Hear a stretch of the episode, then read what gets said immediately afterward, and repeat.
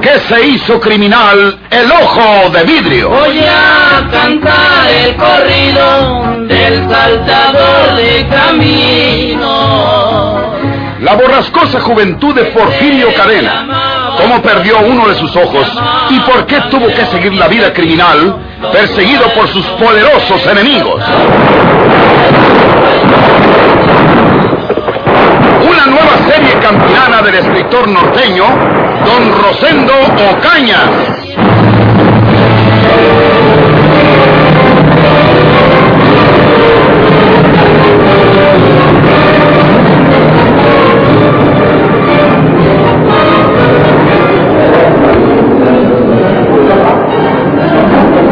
Ya tenía los hacendados Andrés Ausón con la soga en el cuello, cuando inesperadamente sucedió algo que dejó en suspenso a todos los presentes. ¡Déjenlo! ¡Déjenlo! Él les está diciendo la verdad. Hay enterrar el cuerpo de mi hermano Porfirio. Pero yo lo saqué la otra noche de esa sepultura para ponerlo en otra parte. Para que lo miren. ¿Qué, qué necesidad tenía yo de engañarlos? Yo lo enterré ahí mismo. ¿Qué culpa tengo si esta viene y lo desentierra? Pues? ¿Ve cómo iba a sacrificar usted a un, a un inocente, don Florencio? Esto le servirá para que entienda que nunca son buenas las precipitaciones. Es verdad esto, señora María Jesús. Es la pura verdad. Eh, Yo estuve pensando las cosas y ya luego me dije, me dije, me, me di cuenta de que no era justo que los huesos de mi hermano quedaran enterrados en un monte que hasta es ajeno, porque estos son los temporales de los Orrutias. Y la otra noche saqué el cadáver y le di sepultura en otra parte. Eh, ¿En qué parte? Eso no se lo digo a Naiden. ¿Para qué? ¿Para qué anden haciendo lo mismo que ahora? ¿Para que lo anden desenterrando a la hora que se les antoje? Tenemos nuestras razones para hacerlo, señora. Yo, o, o más bien dicho, todos los hacendados, necesitamos que nos demuestre usted dónde enterró de nuevo a su hermano Porfirio. De lo contrario, le pediremos a la autoridad que se lo exija. Yo se lo diré a la autoridad, pero a Naiden más. ¿Están de acuerdo que me lo diga a mí? Eh, muy bien, capitán. Que se lo digo.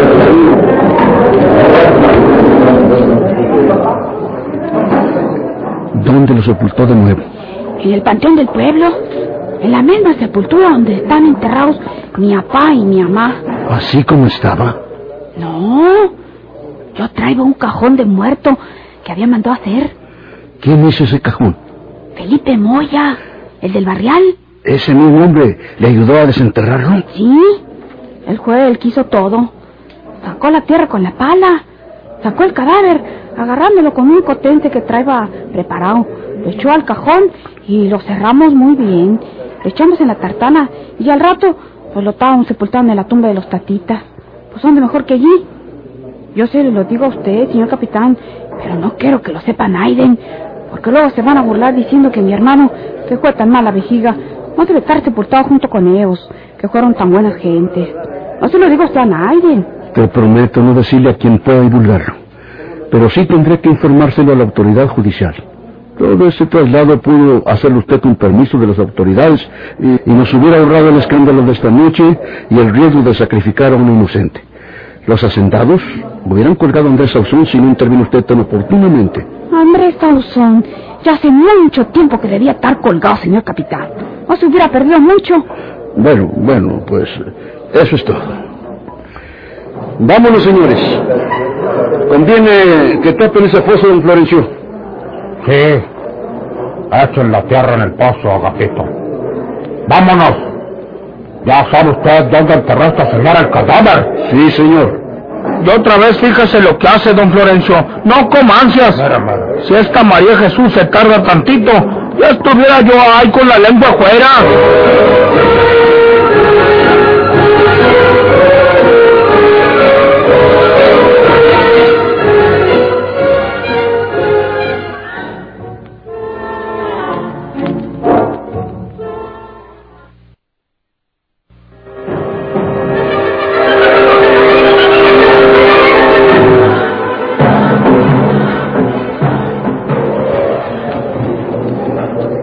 ¿Habló usted con Felipe Moya? Sí. Fui a buscarlo a su casa y lo hallé. Dice que la señora María Jesús le pagó unos centavos porque le ayudara en ese asunto. que primero a las escondidas hizo en su casa un cajón de muerto y que en la noche fue la señora María Jesús con la tartana. Amarraron el cajón en la parte de atrás y se agilaron para los temporales. Luego hicieron todo lo que le dijo a usted la señora. No hay duda que es verdad. Y está bueno haberlo sabido bien a bien, para no andar figurándonos uno otras cosas. Como yo, que ya andaba diciendo que había sido Porfirio Cadena el que me balació la otra noche. Y resulta que el bandido, pues el bandido está bien muerto. También quiero que me perdone usted que lo hayan sujetado para que nos dejara colgar a Andrés Sauzón. Yo creo que nos había engañado. Y era otro error. Sí, señor. Eh, lo reconozco. Le pido que me dispense. No hay cuidado. Y en vista de que la alarma fue infundada, me regreso a Monterrey.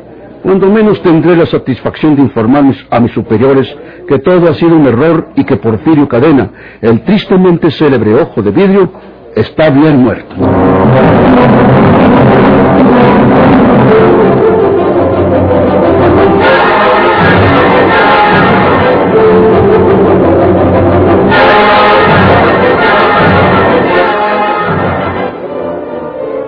Verdad que tú sacaste de ahí sus restos, María de Jesús? Sí, Rafaelita.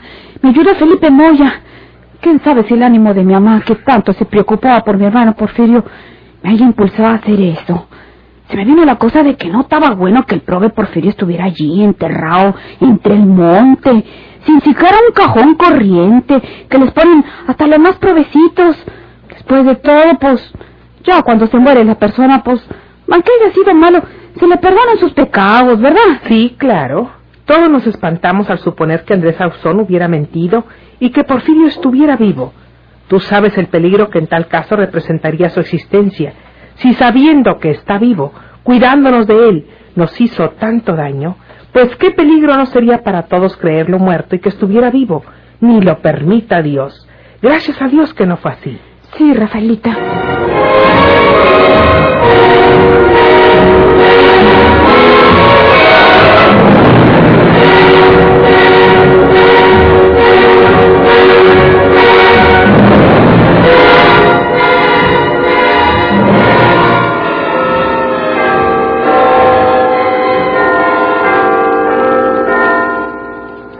No es extraño que de la vida de algunos bandoleros se haga una leyenda. Pero en el caso de Porfirio Cadena, por aquellos días, la imaginación de las gentes le estaba dando una ruta fantástica. La señora doña Anastasia de la Fuente despertó una madrugada creyendo oír algún ruido sospechoso en la cocina. Se levantó de su cama y se deslizó silenciosamente donde provenía el extraño rumor.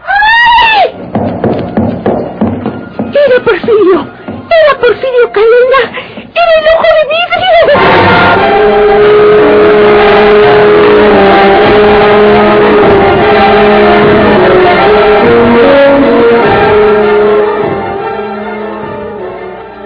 No, no puede ser, doña Cacha. ¿Anda usted mirando visiones, señora? Les digo que lo vi, lo vi muy bien. La claridad de la luna entraba por la ventana. Él quiso hacerme para el rincón oscuro, pero yo ya le había visto la cara.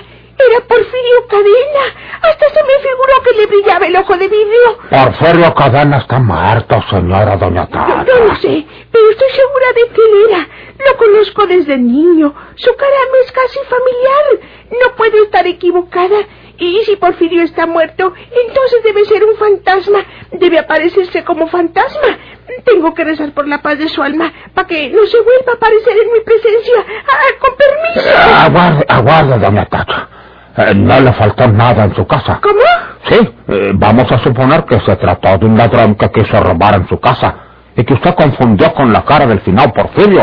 ¿O qué se le parece? No le faltó nada a usted. No se llevó nada de usted ese ladrón. No, no me robó nada.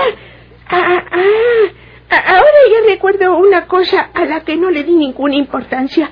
Sobre la mesa de la cocina estaba un plato con la cena que yo no pude tomar porque me sentí incómoda. Era un guisado de huevo con chorizo. El platón estaba tapado con otro plato más chico. Bueno, pues luego que el aparecido o lo que haya sido se fue, me di cuenta de que el platón estaba destapado y como que habían estado comiendo el guisado de huevo con chorizo. los fantasmas no comen, doña Tacha. comen aire como los camaleones. Pues por ahí andaba el gato de enfrente que es un glotón. Y quién sabe si el que estuvo comiéndose mi cena haya sido el gato de mi vecina. Pero si les digo una cosa, yo no me equivoco y tengo buena vista a mis 75 años. Era Porfirio, era Porfirio Cadena.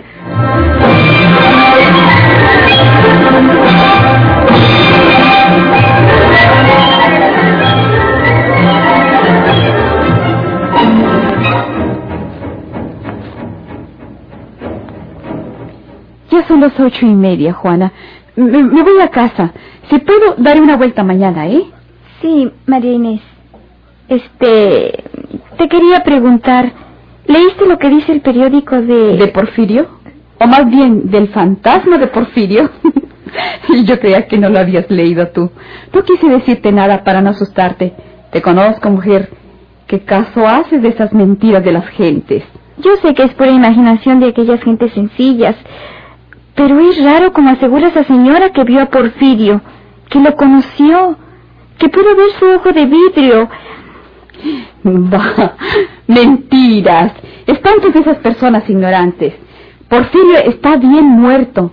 Ya pasaron los tiempos de los aparecidos. Inés, ¿Mm? quédate esta noche en casa. Tengo miedo. ¿Le tienes miedo al fantasma de Porfirio? Calla.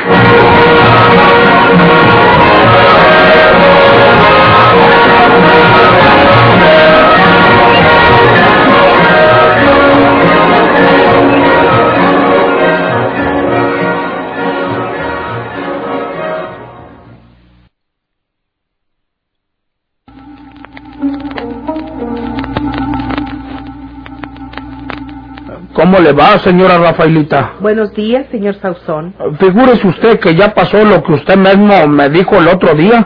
Parece que adivinó, señora Rafaelita. ¿Por qué? ¿Qué fue lo que pasó? El viejo don Baltasar, el juez de letras de la vía, se fue enfermo para Monterrey, dice que a curarse, pero no volvió. Y acaba de llegar un muchachón que viene en lugar de él. Yo no sabía nada porque no había ido para la vía, pero dicen que el nuevo juez de letras llegó desde el viernes pasado. Y como dice el dicho, llegando y haciendo lumbre. Me acaba de caer una cita para que me presente en el juzgado de la vía mañana a las 10 de la mañana. Dice el papel que para una diligencia. Pero pues a mí se me hace que es paqueo de los dos casorios míos, el de María Jesús y el de Eulogia. ¿No lo cree usted, señora Rafaelita? ¿Quién sabe? No debe usted alarmarse antes de tiempo. Recuerde que usted es el encargado aquí. Si mal no recuerdo, cuando cambian juez de letras, los encargados de la región van a ponerse a sus órdenes. Si ese señor llegó desde el viernes y usted no se ha presentado por su oficina, pues por ello lo mandará a llamar. Ojalá Yancina sea ella, señora Rafaelita. Que pasen buenos días. Con la venia. Que le vaya bien.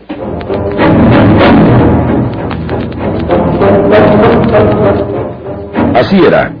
Don Baltasar Rubio, el viejo juez de letras de aquella fracción judicial, se sintió muy enfermo y se marchó a Monterrey para consultar a un médico de su confianza.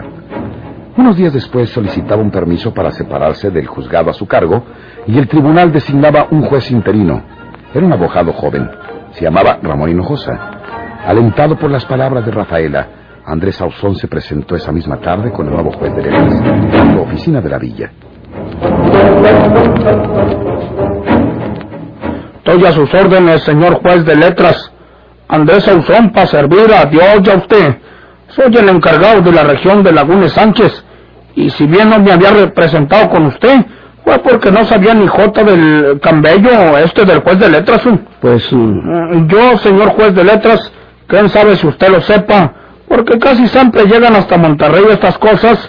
Pues yo fui el que mató a Porfirio Cadena, el mentado Juevidio, el bandido de la sierra, como le decían también. Yo lo quité de en medio porque era una amenaza para la comunidad. muy bien. No era tan fácil bailarse a Porfirio Cadena, señor juez de letras, porque no lo habían podido matar ni los destacamentos de soldados que a cada rato traían con ese objeto. Pero yo lo agarré cerquita. ¿Qué quieres? ¿Qué traes tú, bandido? Ancina le dije, no más al columbrarlo. Lo dejé que sacara primero su pistola. Pero antes de que me disparara él, ya le había metido yo un tiro en el cuello.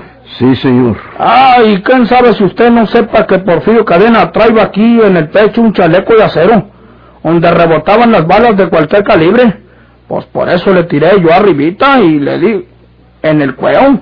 No, pues luego luego se vinieron los gorgollones de sangre por la herida, por las narices y pues también por la boca, hasta que se fue en sangre y quedó bien muerto. Yo mismo lo enterré y di parte a la autoridad. Y desde entonces, señor juez de letras, soy el encargado de esta región de Lagunes Sánchez para servirle a Dios y a usted. Andrés Sauzón a sus órdenes. Muchas gracias, señor Sauzón. Yo he recibido órdenes del procurador para despachar algunos casos que deben ser perseguidos de oficio y que están aquí estancados, ¿sabe usted? Uno de ellos es el suyo. ¿Qué? Eh, eh, sí, sí, el delito de bigamia, de que está usted acusado según el expediente que obra en este juzgado. Señor nuevo juez de letras, pero si yo, pues... Usted mismo, porque yo no tengo de quién echar mano por ahora. Me hace el favor de traerme mañana a las 10 de la mañana a las señoras que tengo aquí anotadas. Déjeme decirle. Ya me llevo el diantre. La señora Eulogia Vázquez y la señora María de Jesús Cadena. Estas señoras, según el expediente, son esposas de usted las dos. Y usted debe saber, porque mi antecesor debe habérselo dicho, que está penado por la ley el casarse con una mujer cuando se es casado con otra, y esa otra vive todavía. Ese delito se llama bigamia. Bueno, ya trataremos el caso a fondo a su debido tiempo. Usted, por ser el encargado y la única autoridad de que puedo echar mano, como le acabo de decir, me trae mañana a esas dos señoras para despachar la diligencia de requerimiento y proceder a la consignación.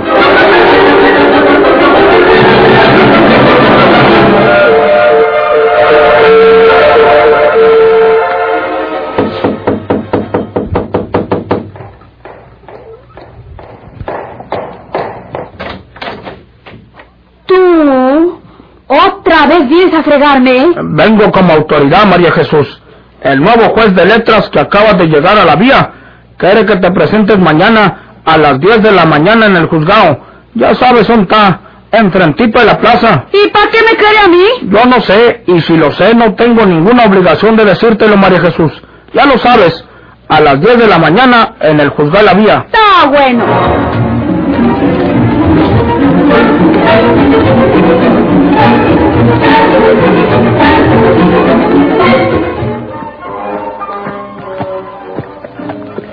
Esa noche, Andrés Sauzón acercaba su caballo hasta el jacalito donde vivía Eulogia con sus hijos.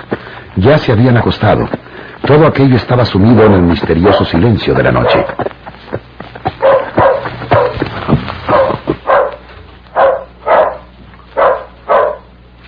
¡Eulogia!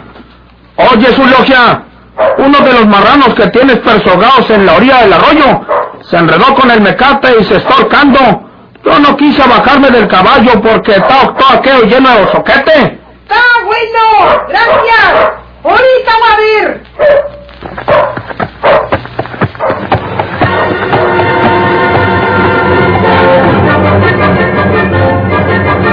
Eulogia llegó hasta la orilla del arroyo. Estaba todo aquello en la más cerrada oscuridad, pero pudo distinguir bien que los puercos que allí tenía persogados al pie de los árboles no manifestaban ninguna novedad. Los animales estaban dormidos. Se alborotaron al advertir su presencia, puesto que era ella la que les echaba la comida. Eulogia se sintió muy sorprendida. ¡Qué mentiras de Andrés! ¿Cuál marrano está enredado? Ninguno. Pero, entonces, ¿por qué me lo fue a decir el condenado?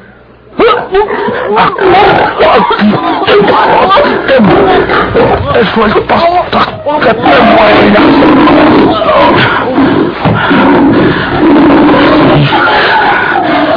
Ahora sí está bien muerta. Chihuahua. ¿Cuánta fuerza tuve que hacer para que se ahogara esta condenada? Pero, pero ya tiene que estar bien muerta.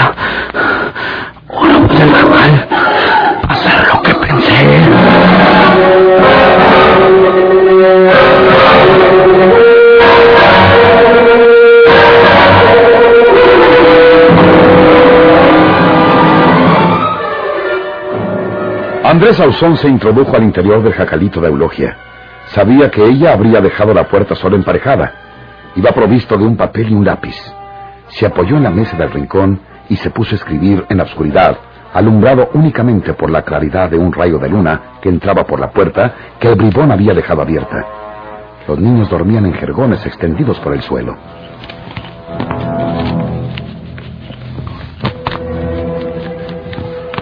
Me, me mato porque no quiero seguir sufriendo en este mundo. Eulogia Vázquez.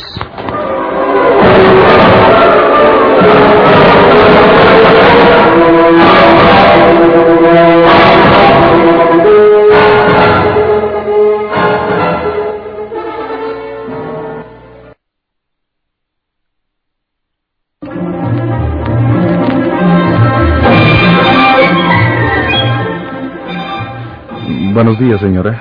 Buenos días, José. Eh, señora, este señor es el jardinero que le conseguí por medio del anuncio en los periódicos. ¿Sí? A los pies de usted, señora.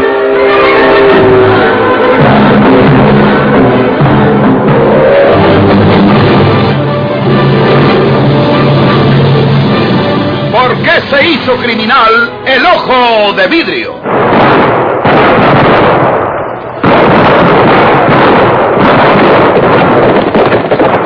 Muchas gracias por su atención. Sigan escuchando los vibrantes capítulos de esta nueva serie rural. ¿Por qué se hizo criminal el ojo de vidrio? Se disfrazaba de arriero para asaltar los poblados. Burlándose del gobierno, mataba a muchos soldados, nomás blanqueaban los cerros, sin.